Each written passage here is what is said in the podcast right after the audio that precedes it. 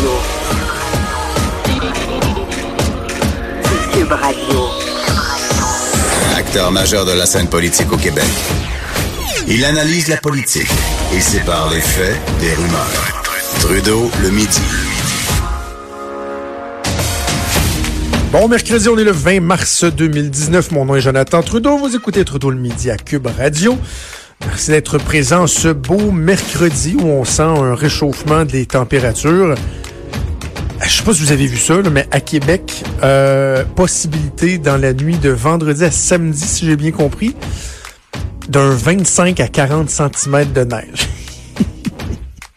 si ça, ça arrive, ça se peut que lundi euh, à midi, je sois pas en onde. Ça se peut que je sois institutionnalisé. Je sais pas. En tout cas, on va virer fou. Euh, bref, on va voir, mais au moins là, on a un réchauffement des températures pour euh, les prochains jours qui va peut-être nous faire sentir un peu plus le printemps. Alors dites-moi, ce lendemain de budget fédéral, est-ce que vous vous sentez différent? Est-ce que vous sentez que euh, Justin Trudeau et sa bande ont changé votre vie de façon permanente, que vraiment le tout, tout, tout, tout, tout va changer, tout va s'améliorer, alors qu'on nous annonce encore des déficits de milliards et de milliards et de milliards. Mais ah, vous savez, ce ne sont que des milliards. C'est particulier ce, ce, discours-là, autant des libéraux que euh, que certains économistes. Je comprends que les économistes ont une connaissance euh, plus approfondie de nous, des impacts que, par exemple, le déficit peut avoir euh, lorsqu'on le met en rapport avec le pourcentage du PIB, etc., etc. Et là, on tente de nous rassurer. moi, je suis un analyste politique, je suis pas un économiste. Puis là, ce que je vois, ce que j'ai devant moi, c'est un budget euh, ou en fait un gouvernement qui euh, avait promis bon quelques déficits raisonnables, hein, on s'en souvient, d'à peine 10 milliards par année, et de revenir à l'équilibre budgétaire cette année, donc en 2019.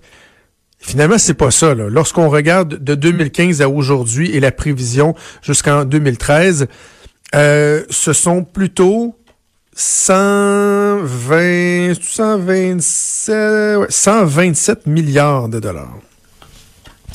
Alors encore là, il faut se dire, ouais, mais 127 milliards, c'est sur combien? Le déficit est de 700 quelques milliards, le déficit total. Donc, lorsque vous dites 127 milliards de plus, c'est pas des pinottes. Là. Et là, je comprends qu'on va dire, mais le PIB augmente pendant ce temps-là, puis le pourcentage de PIB. Mais moi, ce qui m'inquiète, c'est qu'on est en période de croissance économique c'est là qu'on devrait travailler à rétablir l'équilibre budgétaire. Or, c'est pas ça. On s'endette davantage. Normalement, on s'endette lorsqu'on est en déficit. On va essayer de faire rouler l'économie. On investit dans les infrastructures, etc. Et là, on va faire quoi quand il va y avoir un ralentissement? C'est cyclique l'économie. On sait que ça va finir par arriver. Euh, bref, je vais vous en reparler du budget. Dans quelques minutes, on va avoir euh, l'économiste euh, Luc Godbout qui va être avec nous pour pour en parler. Donc, bien hâte de l'entendre. On va décortiquer ça un peu. Et je pourrais aussi vous parler de la lecture un peu plus politique que j'en fais. Donc, Assurément, on va reparler, on va reparler. Et même avec Denis Angeux, un peu plus tard dans l'émission, on parle, on pense, on parle toujours de, on part de trucs de l'actualité, voilà, pour parler d'histoire. Et on va se parler de l'histoire des budgets, tiens, au Québec et Ottawa, les traditions et tout. Ça devrait être bien, bien, bien intéressant, comme toujours, avec Denis. Sinon, ce qui retient l'attention, c'est euh, le Parti québécois qui euh, mange une claque encore ce matin. Là. Franchement, là, après la, démission de Catherine Fournier, ce qu'on a appris ce matin, c'est que officiellement, euh, le Parti québécois devient le troisième groupe d'opposition à l'Assemblée nationale, devancé par Québec solidaire. Je vous fais un récapitulatif, là, entendu plus tôt dans un présent épisode, là, un précédent épisode, au lendemain de l'élection du 1er octobre. Québec solidaire devient deuxième groupe d'opposition dans les faits. On sait que ça va être ça parce que bon, l'Assemblée euh, n'a pas encore commencé à siéger, mais dans les faits, sera deuxième groupe d'opposition. Parti québécois, troisième groupe d'opposition. Or, il y a un recomptage dans le comté de Gaspé qui fait en sorte que euh, Maggie Perrin, euh, Perry Melançon, Megan Perry Melançon, oui, excusez-moi, devient finalement député euh, de Gaspé pour le Parti québécois. Et là, ça fait qu'il y a égalité dans le nombre de députés, mais étant donné que, bon, faut trancher, le Parti québécois a eu plus de votes, ce qu'on appelle le suffrage universel, et passe par la gauche euh, Québec solidaire et devient deuxième groupe d'opposition. Bon, Catherine Fournier a démissionné, devient députée indépendante depuis la semaine dernière. Le Parti québécois disait non, écoutez, là, il y a eu entente, on a signé entente là, qui reconnaissait euh, le, le, PQ et QS comme étant un, groupe parlementaire en bonne et due forme, même s'il n'y avait pas le minimum requis de députés ou de pourcentage des voix. Et on dit dans, la, dans cette entente-là que c'est pour la durée de la 42e législature. Donc, il n'y a pas de problème, tout est beau, on reste deuxième opposition. Ben, Québec solidaire avait d'autres arguments. Ils les ont fait valoir hier en Chambre et ça aura pris même pas 24 heures au président de l'Assemblée nationale, François Paradis, pour rendre sa décision. Et en se basant sur de la jurisprudence, normalement, en vient une décision qui, honnêtement, tombe sous le sens. C'est pas de vouloir, euh, de souhaiter malheur au Parti québécois, mais dans notre parlementarisme britannique, c'est pas le suffrage universel, donc le nombre de voix absolues, qui fait foi de tout.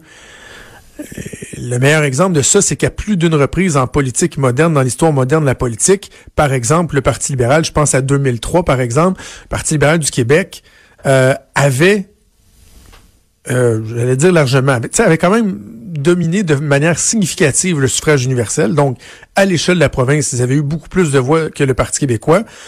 Mais lorsqu'on y allait compter par comté, élu par élu, ben, le Parti québécois avait un gouvernement qui était majoritaire. Et comme c'était la formule, ben certains disaient ah, c'est un déni de démocratie. Ben on peut soulever la question, mais c'est la formule qui prévaut ici depuis des centaines d'années, donc oh, faut se lever de bonheur si on veut remettre ça en question. Alors pourquoi ce ce serait pas le même raisonnement qui s'applique en chambre? On avait tranché au suffrage universel parce qu'il y avait le même nombre de députés. Il y en avait 10 de chaque côté. Et là, c'est plus le cas. Il y a seulement 9 députés. Alors, c'est normal que le principe du nombre d'élus euh, ait euh, préséance. Donc, le Parti québécois qui devient euh, troisième groupe d'opposition. Et ça fait mal. Tu on a l'impression qu'on se répète. Mais tu la semaine dernière, on disait le Parti québécois tente de se relever de sa défaite historique du 1er octobre. Bon, là, il y avait un genou et demi à terre, puis depuis une semaine, bon, là, il essayait de, de, de, se relever encore en disant, ben regardez, en fin de semaine, il y a un congrès, on, tout est sous la table, c'est là qu'on va discuter, tenter de se relancer, euh, échanger, débattre, qu'est-ce que le Parti québécois doit faire pour se relever. Et là, à quelques jours de ce congrès-là, là, ce qu'on apprend, c'est ouf, finalement, on devient troisième opposition. Parce qu'en Chambre, ça changera pas grand-chose. Le troisième et deuxième groupe d'opposition, le temps de parole, les questions, c'est assez similaire.